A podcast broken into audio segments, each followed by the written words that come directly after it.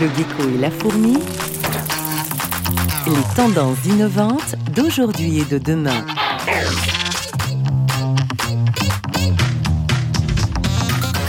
La course moyenne sur le taxi volant, quand on sera arrivé à un niveau de maturité suffisant, sera en dessous de 50 euros. Et euh, c'est 50 euros qui seront bien dépensés parce que ça vous permettra de gagner un temps considérable. Par exemple, pour relier euh, Roissy et le centre de Paris, euh, on parle d'un gain de temps de plus de 5. Bonjour, aujourd'hui nous allons prendre un peu de hauteur et parler mobilité avec le taxi du futur, un taxi volant nommé Volocity qui sera prochainement expérimenté en région parisienne. Et puis comme d'habitude, nous ferons un tour d'horizon de l'actualité des tendances d'aujourd'hui et de demain. Bienvenue dans le gecko et la fourmi. Bonjour Fabien Nesman, vous êtes le directeur des relations publiques de la société allemande Volocopter. Bienvenue. Merci, bonjour. Bonjour et également Guillaume Thibault, expert en mobilité du futur au cabinet de consulting Olivier Viman. Bonjour Guillaume. Bonjour. Bienvenue à tous les deux. Avant de commencer, nous rappelons les grandes caractéristiques de Volocity. Il s'agit d'un taxi volant qui a déjà fait quelques vols expérimentaux en Europe et c'est comme son nom l'indique un mode de transport urbain aérien un mini hélicoptère qui mesure 2,50 m de hauteur avec un rotor de presque 10 mètres à son sommet. Il décolle à la verticale, un peu comme un hélicoptère. Alors, tout d'abord, pourriez-vous nous résumer la technologie déployée avec cet appareil? Vous avez très bien résumé. Donc, c'est mi-drone, mi-hélicoptère, en fait. C'est un appareil entièrement électrique, donc il n'y aura pas de d'émissions en vol, de pollution en vol, si vous voulez qui est capable de voler euh, jusqu'à 35 km dans un environnement urbain, un taxi volant avec deux places et qui se déplacera avec une euh, jusqu'à 100, 100 km par heure. Et pourra décoller et atterrir n'importe où. Par exemple, moi qui suis parisienne, euh, je pourrais aller prendre mon taxi place de la Concorde. Non, ça dans l'immédiat et dans, dans, le futur moyen, ce sera pas possible puisqu'il nous faut toujours des ce qu'on appelle des vertiports. Donc, c'est comme des aéroports, mais pour les taxis volants. Donc, ce que vous allez faire, vous, en tant que consommateur ou citoyen, vous allez, sur une appli, euh, regarder, comme vous le faites aujourd'hui, par exemple, avec l'application Google ou, ou, euh, Apple Maps, vous allez regarder le, un trajet possible. Vous allez voir les, les différentes options qu'on vous propose. Il y aura le, le vélo, la voiture, le taxi, les transports en commun, bien évidemment, mais il y aura aussi l'aspect euh, troisième dimension, donc le vol. Cette option, si elle vous paraît euh, attractive parce que vous pouvez gagner du temps, parce qu'il y aura certainement pas de, d'embouteillage dans les dans les airs, vous choisissez donc vous choisissez donc le taxi volant, vous bouquez euh, dans l'application, vous arrivez au vertiport, vous voulez jusqu'à jusqu'au prochain vertiport, et de là euh, vous allez pouvoir euh, rejoindre votre destination finale. C'est complètement électrique, donc il y a une vraie innovation aussi euh, en termes de, de, développement durable. On est convaincu qu'aujourd'hui, on ne peut pas proposer de solution qui pollue encore plus les villes. Il est beaucoup moins bruyant qu'un hélicoptère. Ça, c'est le deuxième élément ultra important, puisque personne n'a envie d'entendre et d'écouter un hélicoptère atterrir à côté de chez, de chez lui. Ça sera beaucoup moins cher qu'un hélicoptère. Sur les taxis volants, c'est une technologie beaucoup moins complexe. C'est des moteurs électriques qui tournent comme dans un drone, donc il y a beaucoup moins de maintenance, ce qui permet de rendre la place assise dans le, dans le taxi volant beaucoup moins cher aussi. Que vous manque-t-il aujourd'hui, Fabien, euh, pour pouvoir commercialiser les premiers vols, plutôt les, les premières courses? Est-ce qu'il vous manque des... Vous êtes déjà en, en partenariat euh, pour, pour ce projet avec la région Île-de-France, avec ADP. Euh, qu'est-ce qui manque encore aujourd'hui pour pouvoir réaliser le premier vol? En ce moment, on est en processus de certification de, cette taxi, de ce taxi volant. Donc, on est dans un processus qu'un Airbus ou qu'un Boeing aussi ont dû passer. On passe pouvoir avoir une certification en fin 2022. Vous parliez d'Airbus qui a également euh, réalisé un prototype un peu similaire. Pourquoi en fait euh, le volocoptère est plus innovant? En effet, on n'est pas les seuls. Il y, a, euh, il y, a, plusieurs entreprises qui se sont lancées dans ce domaine. Il y a donc les traditionnels, euh, je vais dire Airbus, Boeing, Bell, mais il y a aussi beaucoup de startups aux États-Unis et en Europe notamment. Ça nous réjouit, je vais dire, quand on voit d'autres d'autres producteurs se lancer dans le domaine, parce que ça veut dire que on n'est pas des rêveurs, Guillaume Thibault, euh, vous êtes donc expert euh, en euh, mobilité du futur. Pour vous, est-ce qu'un taxi aérien est, quelque chose de, réaliste? Fabien disait à l'instant, on n'est pas des rêveurs. Est-ce que c'est réaliste pour vous ce projet? Absolument. Et c'est vrai que ce, sujet anime beaucoup les rêveurs parce que le thème de la voiture volante est aussi vieux que la science-fiction elle-même. Néanmoins, ce qu'on voit, c'est qu'il y a trois grandes ruptures technologiques qui le rendent possible aujourd'hui. C'est l'électrification, vous l'avez mentionné, c'est l'autonomie et la, la connectivité. D'ailleurs, aujourd'hui, euh, vous avez cité Airbus, mais euh, il y a près de 250 prototypes qui ont été euh, publiés, qui sont en train d'être étudiés. Il y a à peu près 3 milliards de dollars d'investissement qui ont été commis, donc il y a un vrai intérêt du marché. Volocopter euh, est, sans nul doute euh, l'acteur le plus avancé grâce à son avance sur la certification, qui est un élément extrêmement important. Mais c'est quelque chose qui est tout à fait faisable techniquement.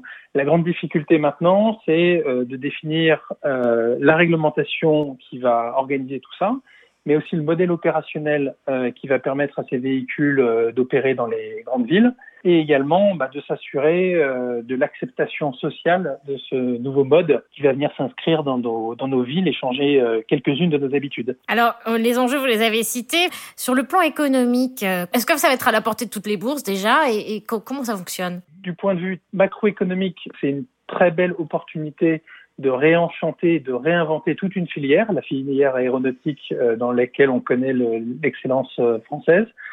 C'est une, une, manière aussi euh, d'investiguer des sujets euh, qui seront les sujets du futur. Tout ce qui est fait, étudié, investigué pour les taxis volants sera aussi utile pour euh, imaginer des aéronefs euh, électriques pour d'autres d'autres usages. Donc c'est des très gros enjeux macroéconomiques de création d'emplois, d'innovation et d'exportation pour la, pour la France. De façon plus micro, bah, c'est un nouveau marché qui se, qui se développe. Alors nous, on, on l'a évalué à plus de, de 37 milliards d'euros à horizon 2035.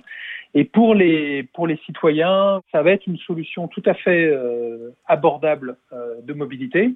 La course euh, moyenne sur le taxi volant, quand on sera arrivé à un niveau de maturité suffisant, sera en dessous de, de 50 euros. Et c'est 50 euros qui seront bien dépensés parce que ça vous permettra de gagner un temps considérable. Par exemple, pour relier Roissy et le centre de Paris, c'est on parle d'un gain de temps de plus de, de 5 qui sera décisif également pour euh, les hommes d'affaires pressés, pour euh, le transport de, de produits de, de, première nécessité, notamment dans la santé, alors, vous m'avez devancé sur la question du, du, tarif, effectivement, pour le, pour le client final, hein, parce que c'est aussi la question que doivent se poser les personnes qui nous écoutent en ce moment même. C'est voué à se démocratiser. Vous avez prévu, euh, je crois bien, les premières courses à l'occasion des Jeux Olympiques de 2024. Pourquoi cette date?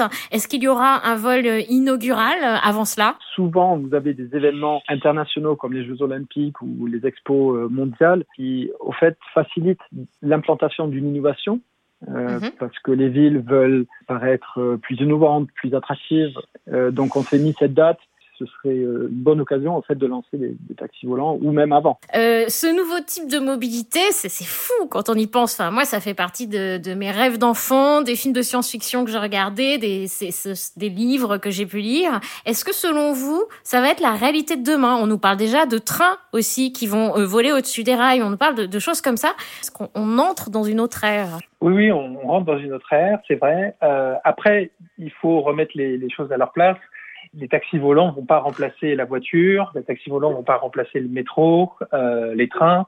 Donc les taxis volants, ça apporte une solution extrêmement flexible euh, et qualitative sur des besoins euh, bien précis, lorsqu'on est particulièrement pressé, lorsqu'une ville est congestionnée. Mais au final, quand on regarde l'ensemble des, des, modes, la manière dont les gens se, se déplacent, euh, on estime que le taxi volant va prendre à peu près 1% de part de marché sur euh, l'ensemble des déplacements, euh, mais qui va très utilement compléter toute la palette de moyens de transport disponibles aujourd'hui pour les citadins. Je rappelle donc qu'on vient de parler de Volocity, un taxi volant qui arrive normalement en 2024 en France à Paris.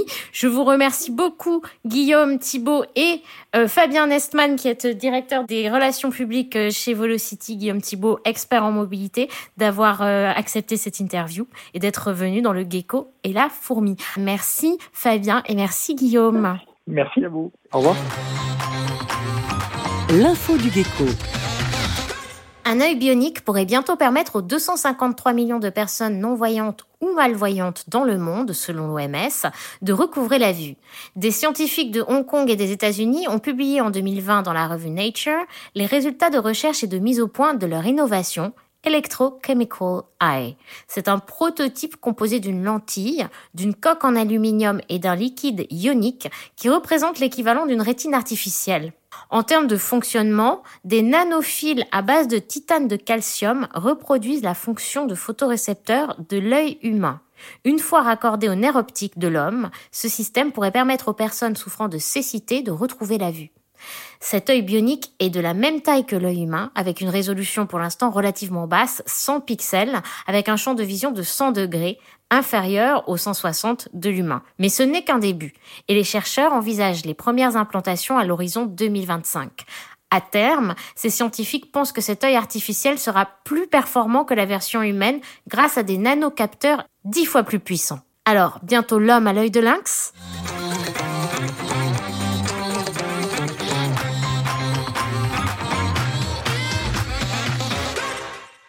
En bref, dans l'actualité et en attendant l'œil bionique, un GPS pour les malvoyants qui guide le piéton à la voie.